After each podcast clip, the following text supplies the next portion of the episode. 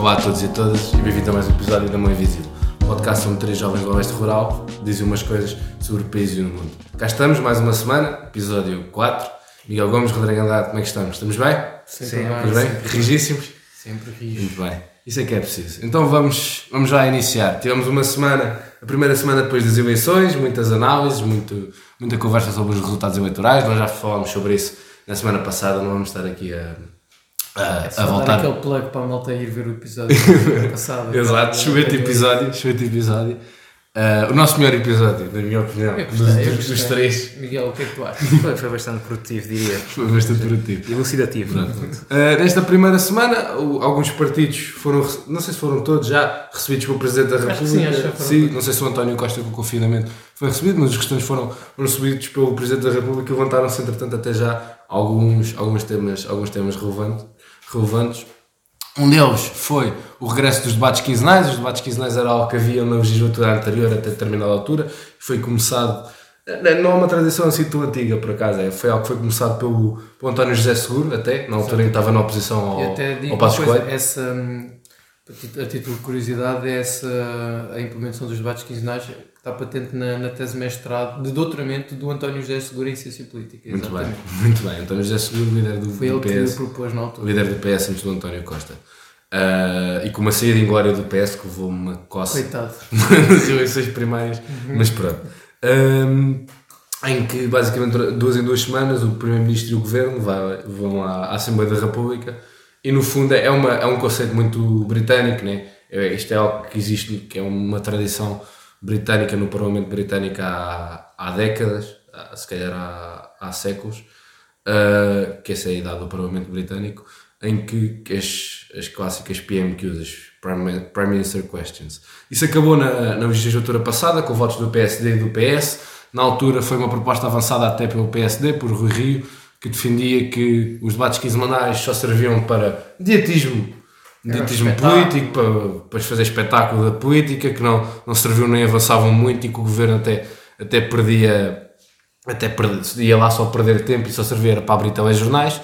Ah, foi uma, uma, uma, uma situação que, que provocou muita celeuma até dentro do partido, porque em teoria não faz grande sentido a oposição não querer bater no, no primeiro-ministro, no governo, digamos assim, e agora a iniciativa liberal e o Chega chegaram-se à frente a dizer que gostariam de passar, o Rio continua contra, o PSD continua contra, o PS Ahm, ainda não esclareceu a sua, a sua posição, mas é algo que realisticamente pode, pode, pode voltar.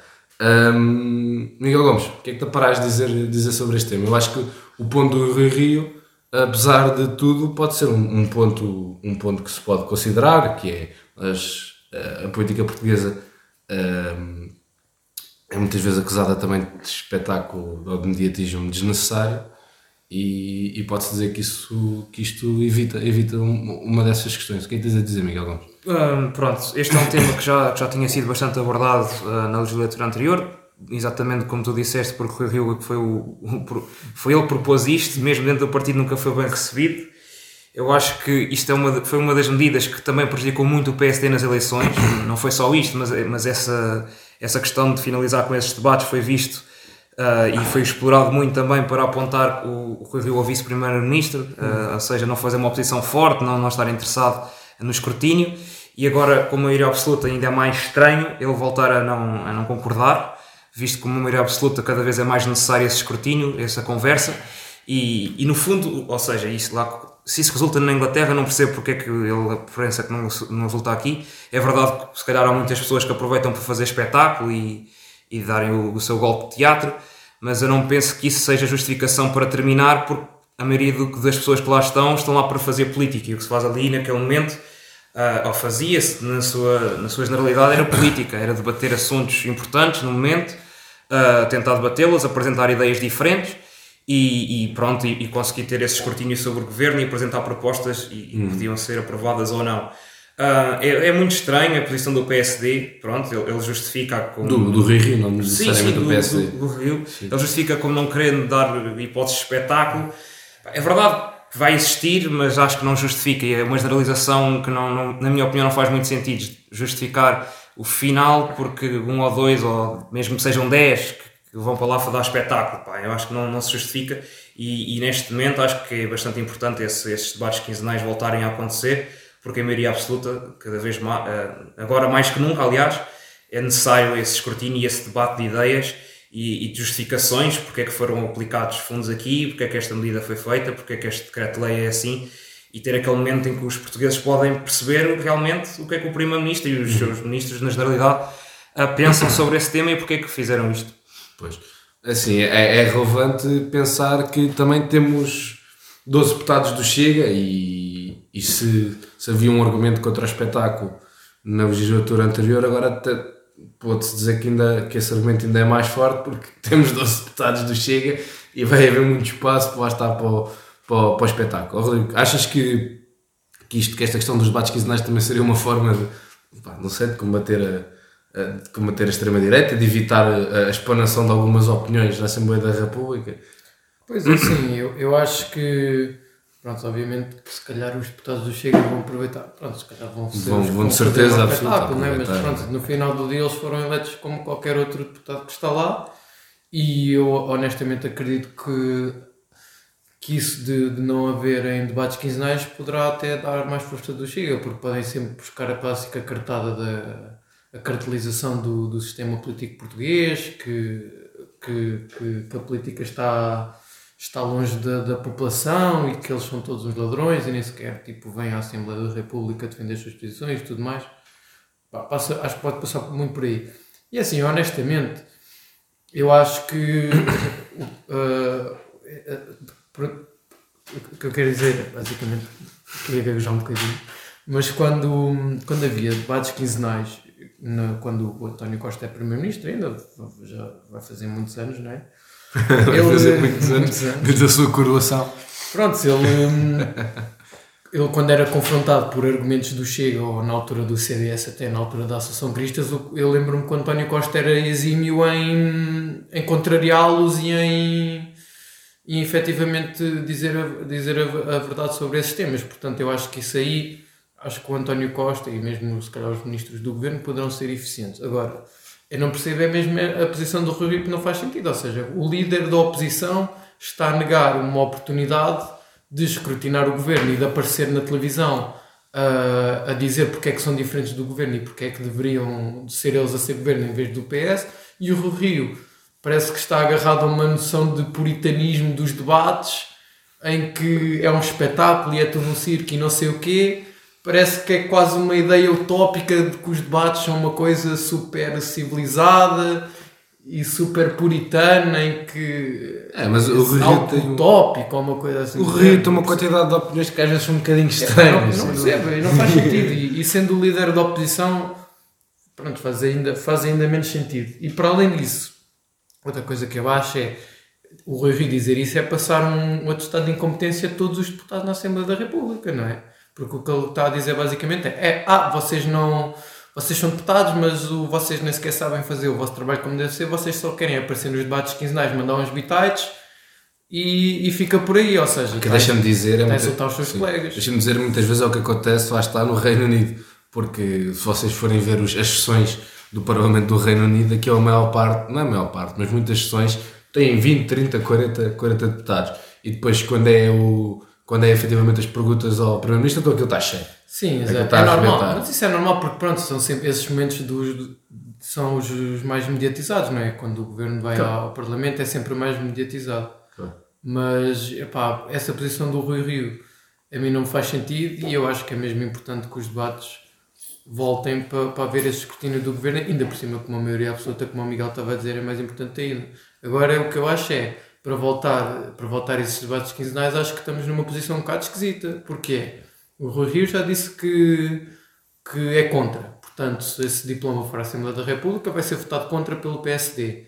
E se o PS se abster. Ou dá liberdade de voto. Sim, mas se, se o PS se abster, não há votos e todos os outros partidos votarem a favor, não há votos suficientes para, para, passar. para, para passar o diploma. O que, é, o que era cómico era no mínimo cómico vir, o, vir esse diploma à Assembleia da República para voltar a ver os debates quinzenais, o PSD votar contra e o PS abster-se. Abster era, era no mínimo cómico. Mas pronto, porque eu, o que eu li foi que não, não choca ao PS, entre aspas, que, que regressem os debates quinzenais, mas eles têm que votar a favor, não é? É. Agora, se eles se abstiverem e o PSD E votar fundo- contra, vai ser muito, cómico. Isto no fundo é- e vai ser, e vai ser, vai, vamos ter 4 anos assim, vai ser assim para tudo, vai ser o PS a decidir e as conversas e, e os diálogos que- e os diálogos que se têm por aí, por aí servem de muito pouco. Claro. Nós podemos falar, podemos discutir as coisas ad eterno, mas eh, Sim, mas, vai ser o PS que vai decidir, vai ser o PS que vai decidir. mas o PS E neste pronto. caso não decidir e o PSD votar contra este, este, este, pronto, este diploma de voltar aos debates quinzenais é sem dúvida Era uma coisa hilariante. Isso é que era mesmo o vice-primeiro-ministro. Vice-Primeiro-Ministro, ou seja, ainda por cima dá, dá a cara e as costas a toda a gente, ou seja, ele, o PS abstém-se, pronto, não pode ser julgado de não querer lá estar porque pronto, não toma essa opinião e vem o líder da oposição defendê-los. É pá, se calhar é melhor não vir ir. E se calhar Mas vocês perdem muito, aí, perdem é. muito tempo Epá, aqui. até é. estamos a facilitar o trabalho. É, Isto são, são bem tempo tão longe daqui, tu demoras Isto, tempo a chegar. fiscalmente. né? Isto, vocês já viram o trânsito em Lisboa? É, pá. Ah, concentra-se lá no Aquelas, que fazer. aquelas escadas da. Assembleia da República de um trabalho a subir. Não. Ainda por cima Mas com fundos europeus e não sei o que, estejam à vontade. É, aproveitem, exatamente. Pá, isto a gente nem, se interessa muito por isso, pá, desde que venha aqui É algum ter também, pá, deixa estar. Pá, isto é incompreensível, isto um eleitor de qualquer um, não é? Mesmo do PSD, não, não é injustificável. E, e dá mais força ainda, não sei o que é que tu achas, mas eu acho que se dá mais força ainda à iniciativa liberal e, à, e ao Chega Ah, como uma sim, verdadeira oposição sem dúvida, sem é? dúvida, sem dúvida. E ao PS para aquelas pessoas que estão indecidas entre os dois, não é? Portanto, lá está, vão entre para o original, não é? Não vão para o outro que lá está a fingir que lá está. Isto não faz sentido nenhum. Não percebo, o Rui Rio às vezes, pronto, gosta de ser o bom samaritano e perde completamente Sendo é que não é, não é bom samaritano, é só. O que é que ele está lá a fazer, não eu, é? eu não percebo, eu não percebo. Porque não é uma manobra política, não é? Mas Porque é a manobra não- política Ou seja, seria. a lógica- É a uma manobra- manobra quase, quase ideológica. A manobra ou- política seria talvez Acho porque é do é género. moral dele. Ou seja, o É, exato, PS, é moral. o PS e o PSD são os únicos dois partidos em Portugal que têm, que têm chances legítimas de ser governo e é do género. Ah, a E o livro daqui daqui oito eliminamos anos. já. O livro daqui Eliminamos agora já os debates quinzenais para quando nós formos governo não temos que lidar com isso. Só que essa é ideia, não, Pá, não é, é, o único, é o único argumento, mas mesmo assim não faz sentido. Mas mesmo assim o não PSD sentido. nunca mais vai ser o PSD tipo, levou um ganda, uma grande coça nestas últimas eleições. E se continuar assim frouxo, duvido muito que, que volte a ser governo, mas eh, é, aquela, é o que eu estava a dizer, é aquela, parece que o Rui Rio acha que os debates são uma coisa super puritana, tipo algo utópico ou algo do género que tem que ser super preservado. Não, não Mas, mas a questão que tu falaste da incompetência ao- aos deputados é, é a realidade. E, mesmo os deles, não é? que são ainda 70 e poucos, epá, acho que não, não percebo como é que eles sequer podem votar a, a favor de uma ideia dessas do Rio Rio, não é? Eles, apesar de serem do PSD, também têm opinião própria. Isso é, pá, se eles quiserem, podem muito bem, olha, vota- lá contra tu e a gente vai. Porque Além de que. isto não faz sentido absolutamente nenhum. Além de que é uma das últimas decisões, entre aspas, que ele vai ter no cargo, porque ele vai sair no verão. Exatamente, ou seja, sair. Ele sai no é verão. uma decisão parecendo não No importante. próximo congresso. Pá, agora vamos ver é se, se. Pronto, o Rui Rio disse que saía no verão, né? Vamos ver é se os partidos querem apresentar esses diplomas para voltarem, para voltar a existir os debates quinzenais. Vamos ver se eles, pedem, se eles esperam ou não que o Rui Rio saia e que venha uma nova liderança, que eu acredito que, que seja a favor do- dos debates quinzenais. Mas... Porque vai ser muito popular no PSD ser a favor de tudo o que o Rui Rio é contra. Sim, já é um bocado. Sim, sem dúvida. Uh, já é um bocado assim, exato. Bem, eu queria só falar só mais, uma, mais um pontozinho aqui, dentro ainda desta questão, que é, como acho que foi o Miguel que disse, ou o Rodrigo, o PS está, no fundo, a volta, está a pensar, ainda não, ainda não disse o que é que ia fazer, mas está a pensar em voltar atrás naquilo que votou há, há alguns meses, ou há uns Sim, anos, meses. não é? Com praticamente a mesmo, com o mesmo líder, com, com uma bancada parlamentar muito parecida, agora está a pensar voltar, voltar atrás hum, e está a pensar em aprovar. Não sei se por achar que é um- foi uma, foi uma, foi uma medida muito pouco popular, porque eu acho que foi, ou se, vai, ou se quer tentar começar com esta toada que o Costa já tinha falado de ok, isto é uma maioria absoluta, mas a gente não vai fazer o que quer, vamos pensar um bocadinho nas coisas, coisa vamos, vamos vos dar alguns bombons, vamos deixar passar algumas coisinhas. Hum, eu acho que vamos ter, se calhar, algumas coisas assim do PS. Em coisas pequenas, o PS vai dizer fiquem lá com isso, divirtem-se, para não ficarem com, com, com, para, o, para o António Costa não ficar com o carinho de ditador, porque nós sabemos como é que foi. As maiorias absolutas de Portugal têm, têm esse historial de, de se tornarem um bocadinho ditatoriais, até controles da, do mídia, da, da mídia e etc. Nós lembramos do Sócrates a despedir a Manela Moura Guedes, o próprio Cavaco Silva também tinha ali uns contornos de, de, de Rei Sol, uh, e é possível que esta estratégia do PS, que o PS nesta, nesta maioria absoluta tenha uma estratégia ligeiramente diferente, que seja dar assim um, umas, umas, umas borbas para não parecer que, que a gente manda e faz o que quer. Um, achas que, Rodrigo, achas que vamos ter muito, muito, vamos ter durante a legislatura toda o PS a fazer isto muitas vezes? Uh, por exemplo, o Bloco mostra, apresentou um diploma e o PS até o passa numa coisa mais pequena? Ou achas que.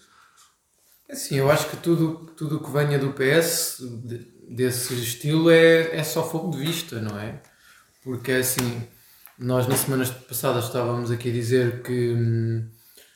Que pronto, o orçamento do Estado que foi chumbado agora pode ser aprovado tranquilamente e já, vem, já, já têm saído notícias nos últimos dias a dizer que uma série de hum, conquistas do PCP e do Bloco de Esquerda que tinham sido feitas no orçamento do Estado que o PS vai tirá-las de lá, ou seja, esses bombons já os, ou, seja, esses bombons que supostamente o PS poderia dar já estão a ser um bocado retirados pelo menos nesta questão do orçamento do Estado, em que já está a desenhar que vai ser uma coisa mais ao centro, porque já não vai ter essas propostas do Bloco e do PCP. Agora, eu acredito que todas essas mudanças que venham serão mudanças de fogo de vista, mudanças de estética. Hum, pelo menos é, é, o que eu acho, e, mas isso aí acho que o PS tem a ganhar a voltar os debates quinzenais, efetivamente, porque, como tu disseste, Ricardo, foi uma medida muito impopular na altura, incompreensível até, e, e nisso aí acho que é o mais sensato para o, hum. para o PS reverterem esse, essa, essa medida. Mas era interessante quando os primeiros diplomas a passar à Assembleia da República fosse o PS e o Chega e a Iniciativa Liberal a votarem todos no mesmo, no mesmo sentido porque acho muito difícil o PS, durante a legislatura toda, aprovar é assim, alguma coisa trazida pelo Chega só por força de ser do Chega. E pela iniciativa é? liberal também muito difícil mesmo. Pois, a minha questão é mais um bocado essa: será que se aparecer aí qualquer coisa, não necessariamente por questões económicas, mas já está uma coisa como esta, quase processual, por exemplo, operacional? Sim, sim, mas, mas olha que eu acho que até é, isto não é assim uma, uma questão tão pequena, aliás no impacto da vida das pessoas no dia a dia, claro que é pequeníssimo, é, isto não tem impacto. Mas a nível político, acho que pode ter alguma relevância, eh, porque isto, parecendo que não, estes debates quinzenais dão muita imagem,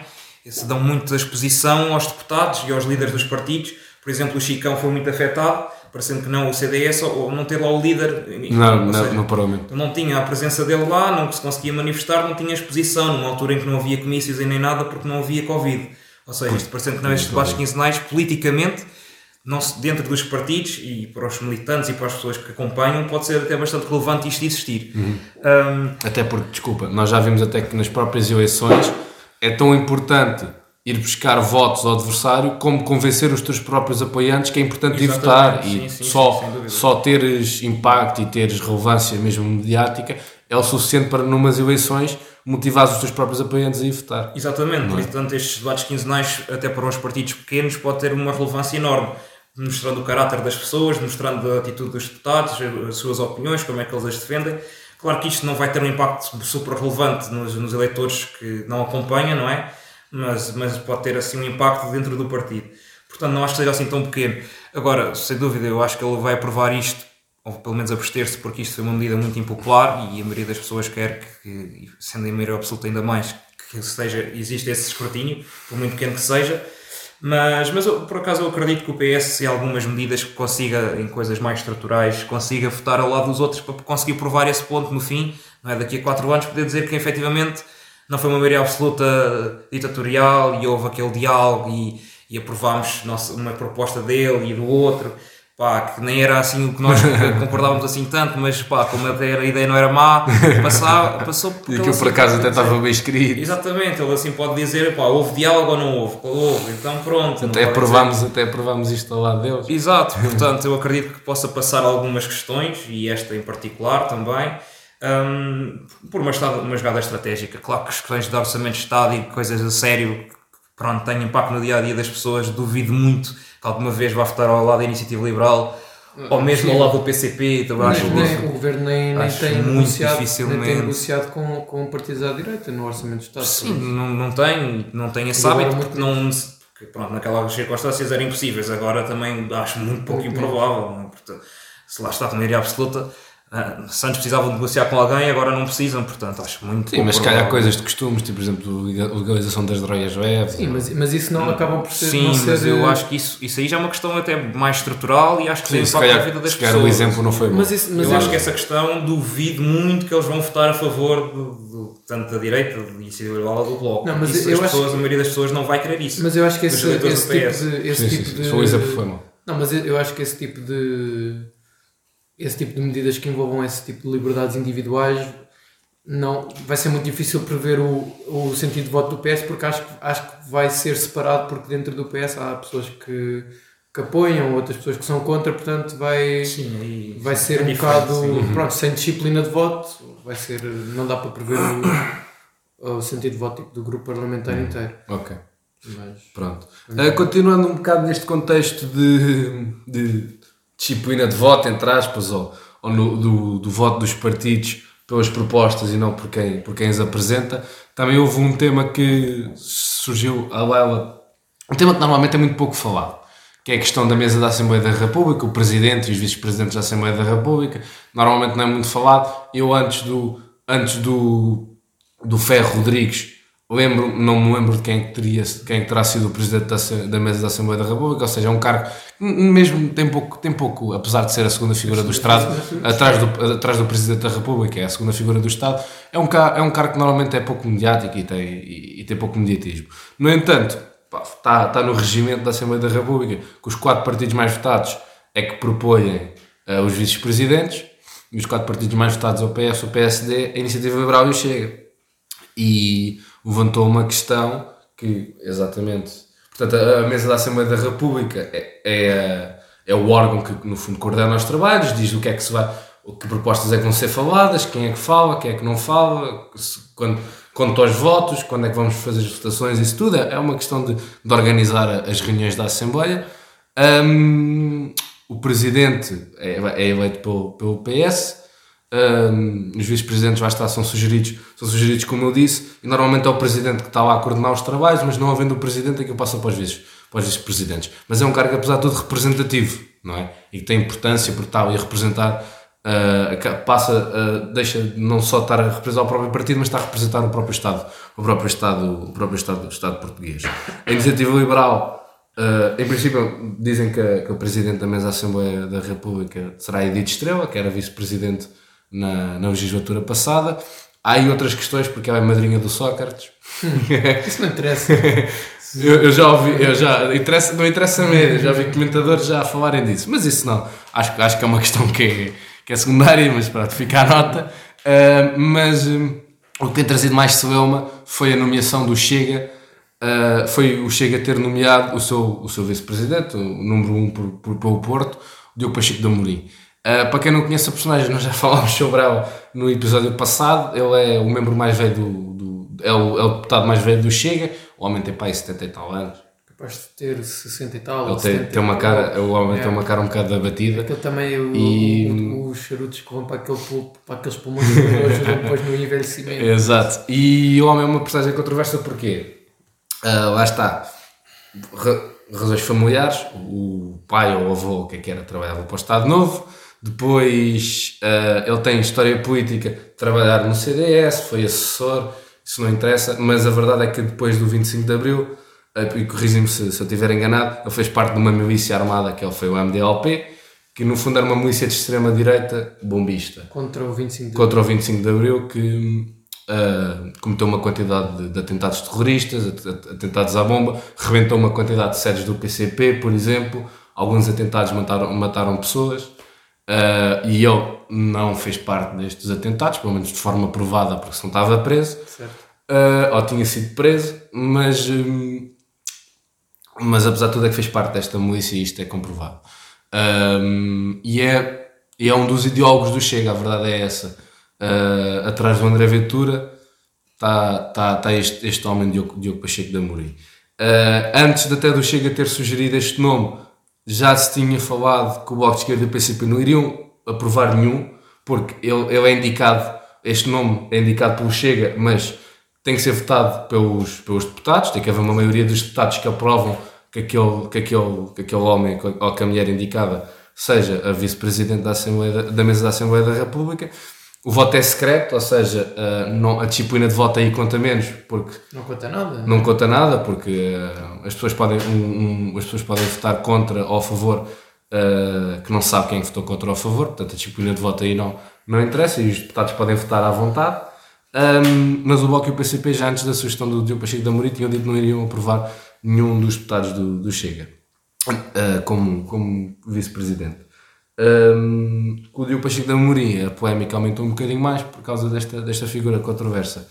Um, Miguel, tu no, logo no primeiro episódio falaste de uma atitude que se deveria ter com o Chega, não de assim, de ou de, de, de os tentar calar, mas deixá-los falar à vontade porque eles enterram-se a si próprios, no fundo. O que, é que, o que é que parece e qual é que achas que deveria ser a ação natural do, dos, dos, dos deputados da Assembleia da República no geral? Há a tradição de as propostas de, das propostas serem aprovadas, ou seja, de, independentemente de quem é nomeado, ele é aprovado por uma questão de tradição, mas a verdade é que não é obrigatório. Claro, claro. Pronto. Pronto, neste tema é o seguinte. hum, pronto, o Chega acabou por eleger este, este, este senhor, pronto, Diogo Pacheco de Amorim, não é? Hum, mas antes disso, já realmente os partidos diziam que, que não iam aprovar qualquer um. Hum, pronto. Eu acho, primeiro, acho que ninguém aqui, se calhar o Rodrigo sabia como é que eram elegidos os, os vice-presidentes da Assembleia da República. Pronto, isto era uma questão que nunca foi abordada. Acho que ninguém sabia como é que isto funcionava, ninguém tinha esse interesse. Pronto, era um cargo muito, muito burocrático, pronto, e ninguém tinha grande interesse. E agora veio para. foi muito exposto por causa da questão do Chega. Ah, mas isto, sendo nomeações para um cargo, eu acho que o critério devia ser a competência da pessoa, não é? Pronto. Claro. E, e a partir daí, estar a votar nisto por ser do Chega, ou por ser do Bloco, ou por ser do PCP, não me parece correto. Ah, se esta pessoa realmente tem a competência, não sei. Se as pessoas entenderem que não, devem votar contra, como é óbvio. Agora, o que eu não acho correto, como já tinha abordado aqui, é dizer que não votam por ser sugestão do Chega, porque se isso é o. Pronto, se ele chegou a quarta força, a terceira mais votada, tem esse direito. É assim, não me parece correto dizer logo que não é, porque é daquele partido. Acho que isso é por um rótulo que não faz muito sentido. É, isto devia ser apontado à competência, ah, porque senão, lá está. O madrinha do Sócrates também não podia ser, porque era madrinha do Sócrates. Aliás, nós não nos esquecer de uma coisa, e, e agora até vem à, à questão. Ah, este senhor, alegadamente, cometeu crimes de, de terrorista, de ser terrorista, não é? Ou ataques bombistas, não é? Não sei, não, não, não se, não, eu não é suspeito de ter participado sim, em nenhum sim. atentado, Mas nada, mas fez parte, fez parte, órgão que é. fez parte, fez parte dessa conotação, música. E fez tendo parte essa conotação, não é, não é recomendado que uma pessoa com essa conotação, seja ela verdadeira ou falsa, pá, mas estando associado, se- seja exposto a um cargo dessa importância, porque parecendo que não, o presidente é o número 2 e os vices isto serão o terceiro, o quarto, o quinto. Pronto, o terceiro, quarto e quinto do, do país, pronto, apesar de não ter a exposição. Sim. Mas, por exemplo, o, o, anterior presidente também tinha sido alegadamente associado à Casa Pia, não é? Mas ele foi ilibado. Foi ilibado, exatamente, mas também tinha essa conotação, portanto também se calhar não era uma pessoa que pá, devesse estar lá, não sei. Mas é diferente, ele estava provado que fez parte dessa milícia. Sim, lá está, Mas, pronto. mas também, até para, para ajudar o teu ponto. seja, o, que, eu- o que eu estou a dizer é este tipo de pessoas nunca deveriam ser sugeridos, na minha opinião, por- simplesmente porque Para ser deputado sequer.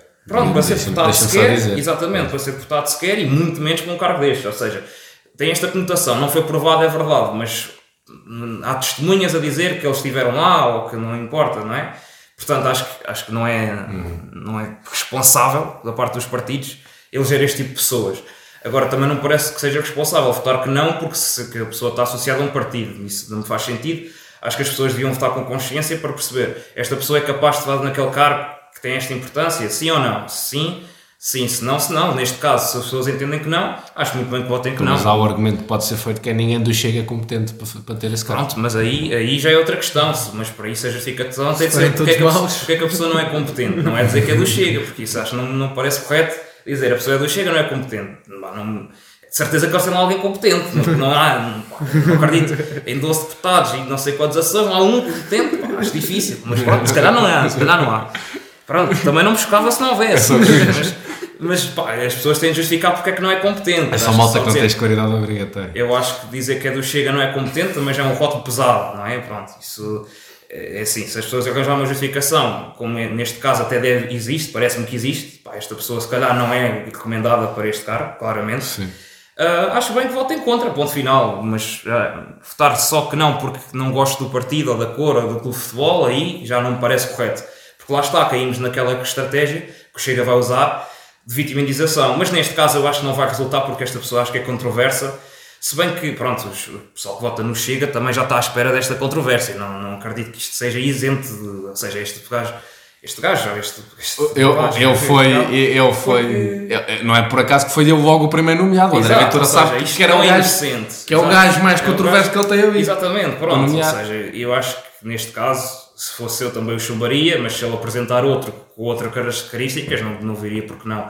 Não sei quais são os candidatos dos outros partidos, penso que da Iniciativa Liberal é o João É o, Coutinho é o Figueiredo. Coutinho Figueiredo. Yeah. Que como também é uma escolha que me espanta imenso, não, não entendo muito bem. uh, se- talvez a nível pessoal ele veja que já, já fez o seu papel enquanto deputado e então suba para lá E deu a oportunidade a e outro. dê oportunidade a outros, porque ele sente se calhar já fez a sua parte e sente realizado com isso. Não, também não sei, não me parece a escolha mais acertada, mas. mas Sim, eu, pelo- para a iniciativa liberal eu via mais favoravelmente um gajo como, por exemplo, o Carlos Guimarães Pinto, Epá, mas é, é uma complicado pessoa. porque o Carlos Guimarães Pinto é gago, meu. por isso mesmo, ele é muito menos carismático. É menos Com o carismático. Coutinho Figueiredo não precisava estar, estar lá a debater, ou seja, Não, Também me espantou bastante. evitava que ele estivesse a debater na, na Assembleia da República, estando lá como Mas é assim, vice-presidente. tipo, apesar do os vice-presidentes continuam a ser deputados na mesma, ou seja, porque aquilo, quando tu estás na, na mesa da Assembleia da República, o, Estão três, né? então, Quando há uma tens- sessão, tens há o- três. São os, os presidentes e tem o, O presidente, são o vice e o secretário. Exatamente, tens o vice-presidente e o secretário. Mas quando tu não estás, quando és vice-presidente, mas não estás na- lá em cima na mesa a presidir aos trabalhos, és um deputado como qualquer um. Portanto, o Coutrinho poderá ter menos palco. Mas qual é a regularidade de eles estarem lá? Isso eu não sei. Imagina, isso é eu acho que numa sessão normal, tanto disponíveis, está o presidente, está o primeiro vice-presidente, que há de ser também sugerido pelo PS, e vai estar um secretário. É a minha lógica. E o secretário é eleito por quem? e por- É, e- é também pelos partidos, não me pronto. engano. E, Pelo- e agora, e, e agora, por exemplo, se o presidente não puder, vai o, vice, Sim, vai o primeiro ah, vice-presidente para presidente, vai o segundo, vai o segundo vice-presidente Será do para. PSD. Por será exemplo, o o ano passado, o ano passado, O Catrinho e o. Dificilmente. sim, ou seja, por exemplo, Chega o ano passado, poucas vezes lá estarão, não é? Sim, mas, sim, digo por exemplo, o ano passado o vice, os vice-presidentes era o, era o Fernando Negrão do PSD e do PCP era o António Filipe e do, do PS Pureza. era a Edith Estrela, exatamente, E o e, era o Pureza do, do do Bloco de Esquerda. E quando eles não estavam lá em cima a presidir, eles estavam cá em baixo e lembro-me de ver intervenções de Pronto, da Edith Estrela um bocadinho menos, porque o PS é Sim, mais sim, diferente, sim, sim. mas o António Filipe falava muitas vezes e o, Peral, o Peralta não, o Pureza. o Pureza, por isso. Sim, mas Pronto, mas tira, tira Mas- mediatismo na mesma, porque Sim. apesar, apesar disso estão mais tempo lá em Sim, cima. mas pode- apesar de tudo, apesar de tudo, ou seja, a mesa não serve só para controlar os trabalhos na altura. A mesa é que decide, por exemplo, é? naquela semana o que é que vai ser Sim, discutido. exatamente. Exato. Ou E seja, é a mesa toda. Ou seja, é preciso pessoas competentes É a mesa toda. Ou seja, nós poderemos ter uma, podemos ter uma reunião da mesa da, da mesa da Assembleia da República em que tu tens o, o vice-presidente do Chega e o vice-presidente da, da Iniciativa Liberal a, a decidirem, em, a, por exemplo, concordarem que tal assunto deve ser votado em tal dia. E Sim, mas isso também não é, não, isso não é só, não depende só da mesa, também depende do, dos Da Conferência de dos Líderes. parlamentares, exatamente. A Conferência de Líderes é que também Já estamos, estamos a entrar demasiado dentro da burocracia, mas de qualquer forma. Pá, e, Sim, é um mas- cargo, e apesar de tudo é um cargo que representa o. Sim, mas fechando o tema, eu acho que pessoas que estejam ligadas a, a- pronto, alegadamente casos mediáticos de crimes, não é? Neste caso, nunca deviam ser sugeridos, não é? E- ou então, porque me espanta-me imenso, mesmo sendo madrinha do José Sócrates, é são, são pessoas muito polémicas e eu não entendo qual é a ideia estratégica do partido de meter esse tipo de pessoas lá, porque já sabem que vão ser escrutinados fora. Isso parecendo que não. As pessoas no café vão falar sobre isso e vai ser apontado o dedo, porque é que é a madrinha do Sócrates, porque é que é o primo do Costa, porque é que é o, o gajo que é é estava o na- no- nos ataques bombistas, porque é que é o Fernando Medina. Porquê que são tipo essas pessoas, não é? Não há pessoas isentas que não estejam associadas a escândalos ou a pessoas polémicas. É, é estranho. Pá, em Mas 230 pronto. deputados. Pois, haveria de haver pessoas que não eram madrinhas o, do soccer. O PS elegeu Ou tipo que não eram no mínimo 117, pelo menos um há de ser. Pois, algum não há de ser familiar, penso eu, também não sei. Às vezes é, não há ninguém competente no Chega, não sei se não há familiar, alguém que não seja familiar no PS. Aquilo é assim um bocadinho assim. Pronto, mas pronto, eu acho que essas votações têm de ser feitas em consciência e eleger as pessoas que são competentes para, para esse cargo. Se neste momento entendem que não é, pronto. É a justificação, é esta pessoa não tem a competência, está associada a casos que nós não concordamos, seja verdade ou mentira. É o que é e, portanto, não, não vamos passar esta pessoa. Pronto, É que é mesmo- apresentem outra. Acho que é isso que tem de ser feito. Ponto final. É mesmo para gozar com o PCP. É que o, o, o MDLP rebentou do é, PCP. mas isso é, isso é o que mais me choca. É assim, eu acho que, como vocês disseram, isto não é inocente. Ou seja, o André Ventura já sabia, ou André Ventura, ou Chega, já sabia que ao, que propor o Pacheco da Morim que nunca iria passar. É que eles olharam qual é que é a pessoa mais polémica que nós temos aqui dos por aí, 12, eu dos não 12 percebo. deputados Quer dizer, eleitos. neste caso até percebo, mas pelo PS eu não percebo porque é que metem esse tipo de pessoas associadas às casas pias e a madrinhas do Socas. Eles pensam, quem é que é o mais polémico que eu tenho aqui? Não, mas imagina, Mete lá mas esse. o lá. Chega é igual, ou seja, É que qual é que é o mais, mais polémico? Oh, o Pacheco da Morim, Mas o Chega o até Bista, beneficia com não isso, sei o parece quê. que não. Mas o PS o que é que beneficia com pôr esse tipo de pessoa? O próprio, Mas é assim, próprio eu acho Ferro, que- o próprio mas eu Ferro acho- Rodrigues. Mas eu é acho que o Pacheco da Moria é mais flagrante ainda porque, ou seja, é, imagina, quando um vice quando um vice um vice-presidente presida à mesa da Assembleia da República passa a ser o presidente em, em atuação da, da mesa da Assembleia da República. E é um escândalo tu teres uma pessoa que é, ou foi, pelo menos no mínimo foi, assumidamente contra o regime que o pôs nesse lugar de, de deputado, a presidir Claro. ao órgão Pois que é, ele, é na sua essência, é contra. Ou seja, o Pacheco de Amorim, fazendo parte dessas milícias armadas que foram contra o 25 de Abril, vai passar a presidir a uma Câmara que só existe por causa do 25 de Abril. Não faz sentido. É, um, é cuspir na cara da democracia e é um, é um insulto. É um E insulto sobre- para todos os cidadãos. Na E sobre a opinião. questão de qualquer pessoa do Chega. Agora, no limite aí- o cargo pode não ser ocupado, simplesmente. Agora, isso aí. o cargo é não assim, precisa de estar ocupado. E nisso, nisso aí eu concordo com o Miguel, ou seja, e nem é. É assim, eu acredito que também não me choca se os 12 deputados do Chega que foram, ele- eh, que foram eleitos sejam incompetentes. Não me choca. não me choca.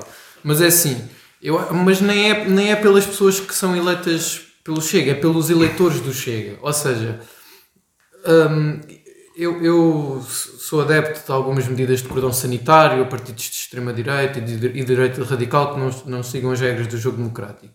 Mas nós temos que perceber que as pessoas que, que votaram no Chega são pessoas como, como qualquer um de nós, ou seja, são pessoas normais, pais, eh, mães que têm filhos, avós, jovens, são pessoas como qualquer, qualquer outra.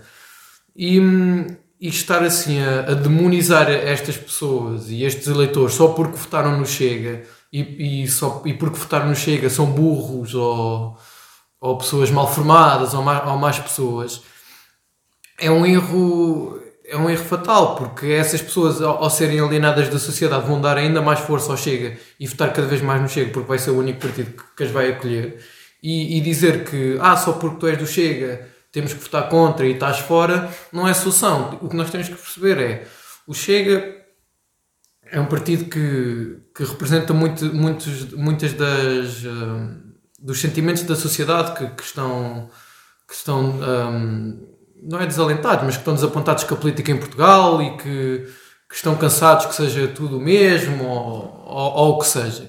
O que nós temos que, que, que fazer é fazer perceber efetivamente a essas pessoas que, que a política resulta, que a política preocupa-se com o problema dessas pessoas e que há partidos legítimos, quer, das, quer à esquerda, quer à direita, que propõem medidas que efetivamente vão ajudar na vida delas e que não precisamos de, de, de votar num partido racista ou xenófobo ou o que quer que seja para que, essa, para que, que esses ideais sejam, sejam respondidos. Agora, eu acho que é irresponsável por parte do, do Bloco de Esquerda e por parte do PCP dizerem que, que qualquer pessoa que o Chega proponha vai ser rejeitado, não é por, pelo, pela qualidade dos quadros do Chega, mesmo por causa dos eleitores, porque é quase dizer aos eleitores que votaram no Chega que é, olha, todo, todos os, o, vocês são burros porque votaram em 12 deputados que são uma porcaria. E, e isso aí é, é desrespeitar os portugueses que apesar de tudo são quero acreditar que são, que são boas pessoas e que simplesmente optaram por uma escolha política que, que, é, que é o penso rápido, mas que mas pronto, foram, Uhum. acabaram por ser seduzidos por este pelo tipo de discurso fácil e simplista do Chego. Muito bem.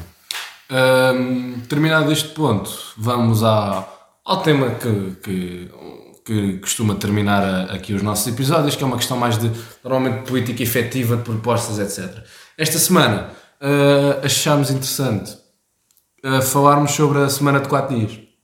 A semana de 4 dias é algo que tem sido imensamente falado pelo mundo inteiro, uh, com uma quantidade de testes que também já vou, já, já vou lá. O, o António Costa, ou o PS, pôs isso no seu programa, de fazer testes essas soluções.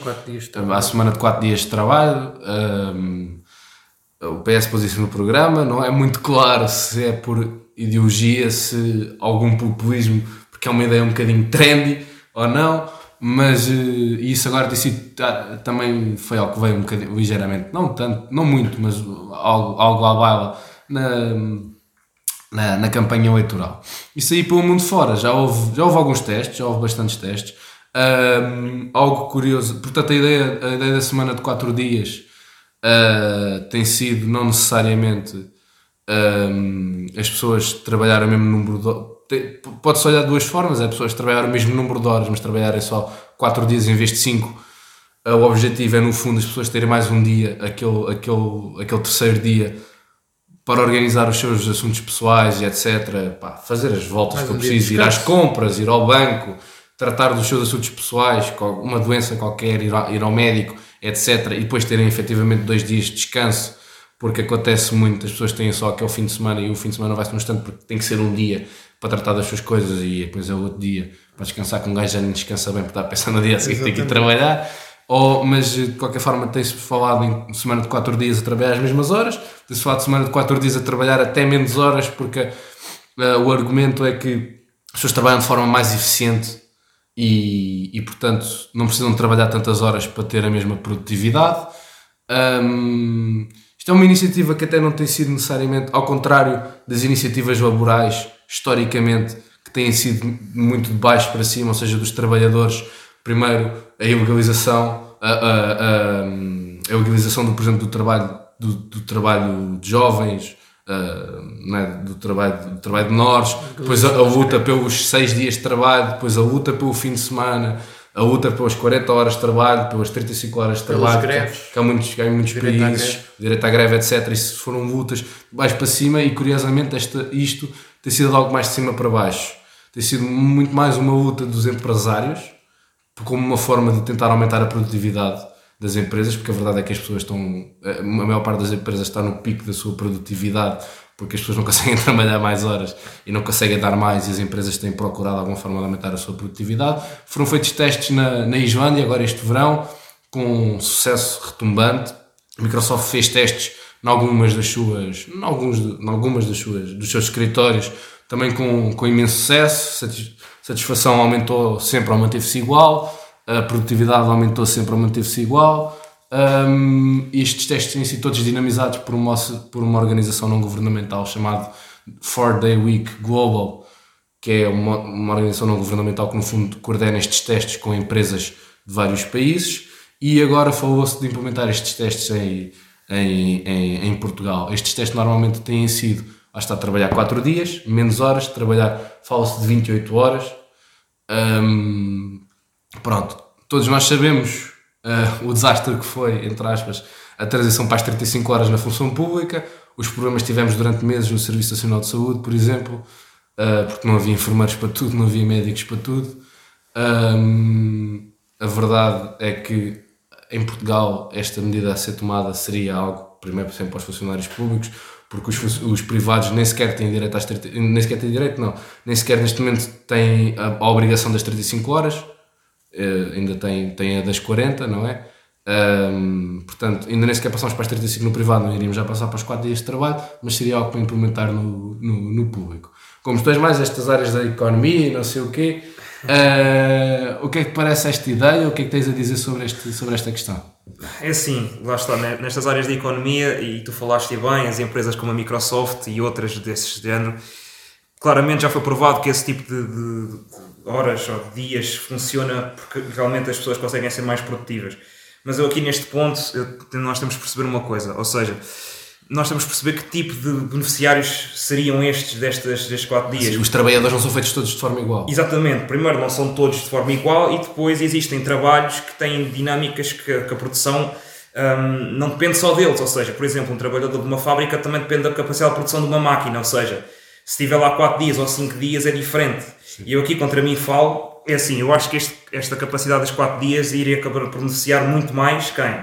Classes médias, empresários, pessoas de clarinho branco que trabalham em escritório e aí sim essas... A malta, a malta do IT, por exemplo. Do IT, exatamente, os data science, os gestores, os economistas, as pessoas que estão no back office.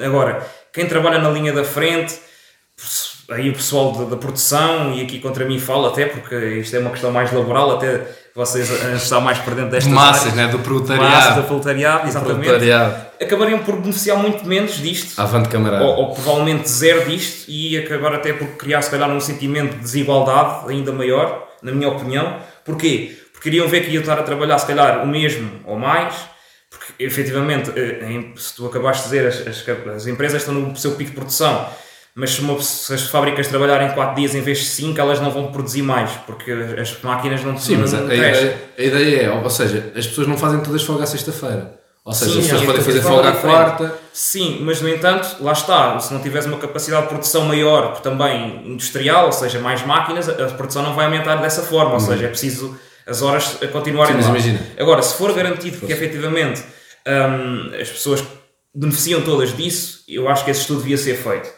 Um, agora, só numa questão de, lá está, dos empresários beneficiarem ou só dos funcionários públicos, se calhar uh, pode criar esse sentimento de desigualdade que eu acho que não é benéfico. A Islândia é um caso diferente, primeiro tem uma, a Islândia é muito diferente de Portugal. Sim, é? deixa-me só falar sobre este estúdio da Islândia. Sim, uh, aquilo foram com 2.500 funcionários é pouco, mas 2.500 funcionários é 1%, é 1 da população da Islândia. Pois, exatamente, era isso que eu queria dizer. Ou seja, também é uma população muito mais jovem, Sim, tem características formado. completamente diferentes que Portugal não tem. Portanto, eu acho que isto é uma medida que pode vir a ser adotada no futuro, mas tem de ser muito realmente bem estudada e não, e não acabar a beneficiar sempre os mesmos. E lá está, mais uma vez, contra mim falo, porque neste caso tenho a certeza absoluta que se isto passar, alguma vez, as empresas vão adotar isto sim para cargos superiores de gestão, de administração, de IT, que realmente podem ter produtividades maiores e isso vai ser sempre aplaudido, mas eu tenho medo que isso crie um sentimento de desigualdade na população ainda maior e que possa trazer depois uhum. sentimentos uh, adversos que possam levar, a, levar uhum. por exemplo, a mudanças de, de, votação para partidos extremos, uh, como já falámos aqui. Portanto, eu acho que é preciso ter cuidado com este tema e não levá-lo demasiado ligeiramente, porque eu penso, lá está, tem de chegar a todos. Se não chegar, acho, acho que vai criar tens, um sentimento de desigualdade. Tens alguma tendência específica entre trabalhar 30, as mesmas horas só em 4 dias ou trabalhar menos horas? Uh, tens alguma opinião sobre, sobre essa questão? Qual é, é a melhor solução? A ideia que eu tenho dos testes todos é trabalhar menos horas, é trabalhar as 28 horas, mas também há o argumento de trabalhar 10 horas em 4 dias em vez de trabalhar 8 horas em 5. É? Uh, sim, eu, isso eu acho que acaba por ser pessoa para pessoa, preferem okay, de formas diferentes. Eu não, não tenho a certeza estudos, não acompanho estudos sim, sim, sobre sim, isso, portanto, certeza que existe, certeza que já foi provado. Uh, se calhar no meu caso eu preferia ter mais um dia livre e trabalhar mais horas durante o dia, mas provavelmente as horas seriam menos produtivas, portanto, pá, isso tinha de ser estudado, se calhar até de empresa para empresa, isso pode variar muito, pois. depende do tipo de trabalho, depende do tipo de organização da empresa, depende do tipo de ambiente e acho que, que é uma coisa que tem de ser muito bem estudada antes de ser aplicado mas não deixa de ser de aplaudir esse tipo de estudo, porque se isso acabar por trazer progresso, eu aplaudo sempre esse tipo de estudos no progresso laboral, seja dos empresários, seja do, dos trabalhadores. Atenção, uhum. não, não vamos aqui com questões ideológicas, mas lá está, tem de ser bem estudado e, e espero que se for uh, para a frente, que seja muito bem aplicado a toda a gente. É assim, eu provado percebo uh, uh, o, ponto, o ponto do Gomes, não é? A verdade é que também há profissões que beneficiam mais de uma melhor saúde mental, digamos assim, do, do funcionário e no fundo este dia é, é com esse objetivo, é claro, melhorar claro, a saúde claro, mental do, do, do, trabalhador para depois fazer melhor o seu trabalho e pode-se fazer o ponto de que é questionável se uma saúde mental, uh, ou seja, um, um programador é muito mais beneficiado por estar mais tranquilo e com menos stress do que se calhar um, tra um trabalhador numa fábrica. Pois, lá está, não vão beneficiar tanto porque é um trabalho repetitivo, constante, ou seja, não precisam, o psicológico não é o, o, forte desse trabalho, muitas vezes é mais pesado, é mais trabalhar com máquina. E, e Isto claro, só por questões de produtividade claro, e etc. Claro que estar bem psicologicamente há de sempre afetar, mas eu acho que a questão, a percentagem que, que aumenta não vai compensar aos trabalhadores Sim. Pagarem o mesmo, provavelmente, não é? Porque o trabalho, o salário vai ser o mesmo sim, para estar lá menos horas. Claro. Então eu acho que pode muitas vezes, como tu dizes, no setor privado isso não ser recebido e criar um sentimento de desigualdade que me claro. preocupa. Vamos, vamos só então, passar aqui para o Rodrigo, para o Rodrigo também poder dar a sua opinião. Por outro lado, do, do que o Miguel disse, sobre, por exemplo, os trabalhadores Fabris, este trabalhador mais, do, mais proletário. Um, a lógica também pode ser que estes aumentos de produtividade depois voltam a entrar na economia, contratando mais funcionários para que as fábricas trabalhem as mesmas horas, mas que empregam mais gente, porque maior produtividade traduz em maiores lucros, que depois podem ser reinvestidos em contratar mais pessoas para contrabalançar as menos horas que a fábrica está a trabalhar, por exemplo. Um, também há um ponto importante que é Portugal tem um problema crónico de produtividade. Portugal é dos países que trabalha mais horas e tira menos produtividade dessas horas e poderia ser também algo a pensar nesse sentido, tentar melhorar esta produtividade. O que é que parece este assunto, Rodrigo? É sim, eu acho que este assunto está diretamente relacionado com, uma, com um tema que é extremamente importante, que é como é que nós vemos o trabalho na sociedade e numa, numa economia, que acaba, que acaba por ser muito importante, que é nós queremos viver para trabalhar ou trabalhar para viver. E eu acho que, que o que acontece atualmente em muitos trabalhos, nomeadamente nesses, nesses trabalhos mais manuais, de, de operariado e tudo mais, é que as pessoas literalmente vivem, vivem para trabalhar, ou seja, a vida de, das pessoas gira só totalmente à volta do trabalho e o fim de semana são dois dias que passam rapidamente e estão presos num ciclo vicioso em que é trabalhar durante a semana toda e depois ao fim de semana é um descanso rápido, mas o que interessa é que na segunda-feira até sexta vão ter que estar a trabalhar no, normalmente, novamente. E, e, tem que haver esta transição para uma sociedade em que tu tens apenas que trabalhar para conseguires te realizar pessoalmente, ou seja, na minha opinião o trabalho tem que ser visto de uma maneira em que tu fazes, idealmente farias o que gostas, obviamente nunca será possível toda a gente trabalhar no que, no que, no que gosta. Com de preferência. Exatamente, mas idealmente seria esse o caso e depois, para além de trabalhar no que tu gostas, tu consegues ter os fundos necessários uh, através desse trabalho, através do teu ordenado, para tu conseguires te realizar pessoalmente, quer seja em hobbies ou Comprar viagens, casa, fazeres a viagem teres, que tu queres. Seres confortável em termos financeiros. Conseguires ter filhos. Exatamente, teres filhos, teres uma vida pessoal mais dinâmica, o que tu quiseres. E o trabalho, a mim, tem que ser feito com essa visão e não com a visão contrária, que é tens que trabalhar porque é esse o teu trabalho e, e o, é esse o teu dever como é esse o teu dever e, é. e, e pronto. Um, agora é assim, obviamente que todas as mudanças laborais, independentemente daquelas que sejam, têm que ser estudadas e têm que ser aplicadas e têm que ser vistas de setor para setor. Não podemos fazer tábua rasa e aplicar a mesma para, todo, para, todas as, para todas as vertentes só porque sim, tem que ser estudado, tem que ser vistas as nuances de cada setor para isso resultar. Mas eu acredito que no futuro um, será cada vez mais, ou seja, será mais fácil implementar as semanas de 4 horas de trabalho. 4 dias de trabalho. De 4 dias de trabalho, 4 semanas de 4 horas de trabalho, é que era, era impecável, não é? Uma horinha à segunda, uma horinha à terça, uma horinha à quarta, uma horinha aqui. Implementar. É chegar, ir à casa de banho, beber café, está Exatamente. não, mas eu acho que, eu acho que, que no futuro vai, vai para lá, ou seja com a cada vez maior automatização do, dos, dos trabalhos que, que atualmente, é um é um por exemplo, caixas de supermercados, mesmo trabalhos de, de operariado mais tradicionais nas fábricas e tudo mais, as coisas estão cada vez mais automatizadas, as máquinas fazem cada vez mais coisas. Já temos supermercados em que nem sequer precisas ter malta nas caixas, que só precisas pegar no produto e sair, que aquilo processa tudo automaticamente. Ou seja, eu acho que a tendência vai ser cada vez mais para, para, as quatro, para os quatro dias de trabalho e à medida que essa automatização for, for consumando-se cada vez mais, um, vai justificar cada vez uh, mais isso. Agora, essa questão que o Miguel estava, estava a falar é, é certo, ou seja, aqueles trabalhadores de IT e tudo mais são o que têm mais a, a lucrar com isso, é certo.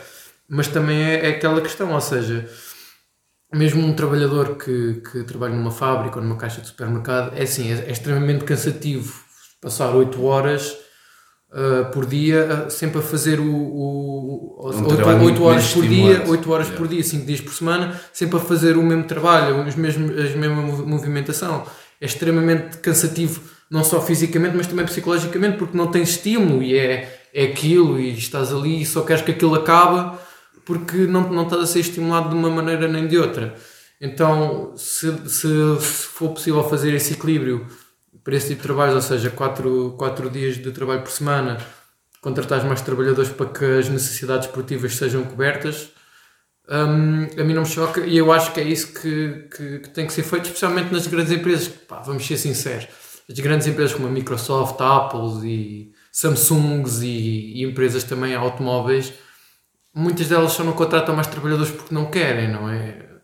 É, é a triste realidade e preferem ter eh, esses trabalhadores mais, mais sobrecarregados do que estarem a, a gastar mais uns milhões ou uns milhares de euros em contratar mais, mais mão de obra para e, de maneira a, a a garantir que os seus trabalhadores estão mais felizes e satisfeitos. Agora, eu espero que, que o PS traga efetivamente essa medida, que proponha. Uh, duvido que o aconteça, eu acho que era só mais uma medida que era mais só para, Para criar apoio ao partido e tudo mais.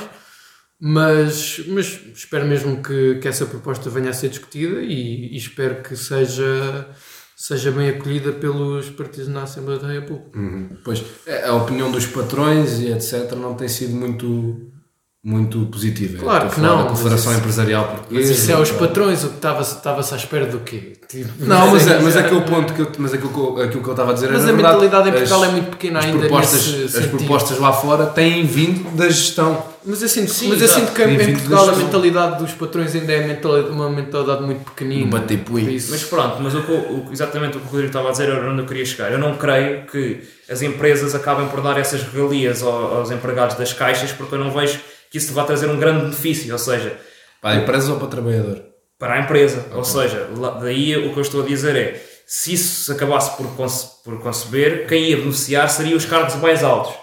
Os de de baixo, muito dificilmente as empresas que veriam um benefício em tirar 8 horas de um trabalhador para contratar outro para estar lá aquele dia também, e- ou seja, a despesa aumentava até porque contratar um trabalhador é, dá umas despesas porque cada trabalhador depois tem encargos de segurança social, TSU, pronto, as TSUs, etc. Vários encargos que não me parece que isso, que as, empresas estejam dispostas a, Claro que não. Mas, i- pronto, mas isso eu acho que faz parte do. e o, eu das acho, isso, pronto, pode, sim, ou do, do egoísmo ou das suas necessidades, depois depende de caso para caso. Claro, Certo. se falares de uma Amazon e de Microsoft é diferente de falares de uma, uma BME que também, pronto, seria afetada por isso. E o que me parece é que os cargos altos beneficiariam, os cargos baixos, ou seja, os, os operários, neste caso, as pessoas que, que dão a cara, não é? Pronto, como os operários do supermercado, que vocês mencionaram, acabaram por não beneficiar. E eu tenho medo que isso depois acabe por causar uma segregação social, uma, uma revolta. Não é uma revolta, mas aquele sentimento de Sim. desigualdade ah, que, que acaba por ser prejudicial até para, pronto, para, Para a ah, sociedade, resultados de, eleições, etc. agora, assim, eu- eu- portanto, tenho esse receio e não, por isso é que eu acho que em Portugal não parece muito viável ah, que isso aconteça. Mas, mas pronto. É não eu acho, eu acho que esse medo é justificável e é legítimo. Agora, daí eu defender e eu achar que isto que tem que ser estudado setor para setor Claro, claro, e que esta transição a acontecer tenha que ter em, em conta as especificidades de cada setor e que inevitavelmente que o Estado ajude nesta transição, porque isto não vai ser uma coisa fácil de, de se realizar e, e o Estado, na minha opinião, é nestes momentos que tem que estar para ajudar os trabalhadores e as empresas a fazer este tipo de transição de maneira a que, a que ninguém fique prejudicado. Obviamente, para as grandes empresas, isso, essa transição será mais fácil de fazer e como, como o Ricardo disse e como tu também disseste, Miguel, há empresas já a fazer isso, mas, mas efetivamente para as PMEs e para esse tipo de trabalhos mais, Sim. mais op- Deixa-me de só- operariado, o Estado vai ter que, vai ter que auxiliar. Deixa-me só dizer que as empresas também não decidem, não decidam tudo. É, muito, é possível que esses trabalhadores, apesar de uma semana, quatro dias, não ser necessariamente vantajoso para as empresas, estes trabalhadores começarem a ver que outros trabalhadores, ok, com, com o tipo de cargos, têm direito a esses quatro dias e depois traz um, toda uma, não é uma revolta social, mas um- uma reivindicação de direitos, não é? Ah, os sindicatos, Sim, não, natural. não, é, não, é, não é inocente pensar que os sindicatos, depois desses trabalhadores mais fabris, por exemplo, depois também queiram lutar para os semana de 4 dias. Sim, Sim, claro, é- claro. mas é uma luta que já Mas está acontecendo nesses temos- setores também. O que temos de perceber é se realmente esse aumento de produtividade depois é suportável para as empresas, não é? Porque Pronto, mas, é mas há, há muita coisa que não é suportável para as empresas e que vai na mesma porque, porque vai de encontro ao, ao interesse dos trabalhadores. imagina, se isso for O que era bom para as empresas era. era, era Sim, mas dá está, infantil claro, mas isso, não- claro, isso são direitos básicos, exatamente. semana Mas e- é assim, se as empresas não conseguirem manter níveis de produção suficiente para pagar salários, depois Claro. é um problema, não é? Ou seja, depois passamos de trabalhar 4 dias ou 5 a não trabalhar nenhum e não receber nada. Isso depois acaba por ser um problema. Ou seja, por isso é que eu estou a dizer que isso tem de ser muito bem estudado, perceber a viabilidade de setor para setor, de empresa para empresa e perceber que impactos é que isso teria. A produtividade aumentava de forma a que seria possível contratar mais e realmente compensar esses gastos, ou seria inviável e o que aconteceria seria despedimentos em massa porque as empresas começavam a não conseguir suportar. Pá, isso depois tem de ser muito bem trabalhado, não é, não é só mandar essas 4 horas. Agora, claro que em, em trabalhos de IT, como tu mencionaste, seria muito fácil e se calhar muito produtivo. Só que o que eu, que eu digo e tenho receio é que em Portugal, normalmente as pessoas mais os operários têm muito aquela tendência de então o, o patrão não está aqui e eu é tenho que estar, não é? Pá, isto é uma conversa que se tem e isso depois pode ter co- consequências graves dentro do. Isso dos já estamos a voltar à, à luta de classes. Pronto, é verdade. Marxismo. E, pá, e- e tem- e não devia existir, mas ainda está muito presente na sociedade. E será, e existirá sempre. Existirá sempre. Cada Até vez ao- menos, se calhar, mas diria Segundo que. os comunistas, eh, só no final, no último estágio, que é o comunismo e a abolição do capitalismo, é que não haverá luta de classes. sim. Eu penso que isso hoje em dia não é daí- assim. já, Miguel, tu hoje até, até, estamos- está- até E estás vermelho e tudo. e estas, mas, não, mas estas propostas fazem. Pronto. Imagina, até fechar. nem só que estas, estas propostas virem de cima da. de- do, de serem promovidas por empresas ou por, pelos políticos, porque, exatamente porque a luta de classe atualmente não, não é tão saliente como era Exatamente, anteriormente. Não é? Imagina, eh, no século XX, as pessoas, era, há- às vezes questões de vida ou de morte, a questão das greves ou, Claro. ou diminuição do horário de trabalho ou tra- trabalho infantil ser ilegalizado. Hoje, hoje em dia não há esse cunho re- re- reivindicativo da luta de classes. E, e depende de empresa para empresa. Eu acredito que haja empresas que hoje em dia já haja uma, uma, uma comunhão, que, que, um ambiente de trabalho produtivo entre, entre as classes e que, Mais as- saudável, e que se rumem em relação ao mesmo, ao, mesmo, ao mesmo caminho. O que eu tenho receio é exatamente isto: é que comecem a incentivar o, o início de uma nova guerra por questões de desigualdade, que não é, nu- nunca será benéfica para Muito ninguém. bem. Avante, camarada. bem, damos assim por terminado este episódio da, da Mão Invisível. Obrigado aos, aos dois. E até à próxima. Para a semana. Muito obrigado, boa continuação. Boa continuação.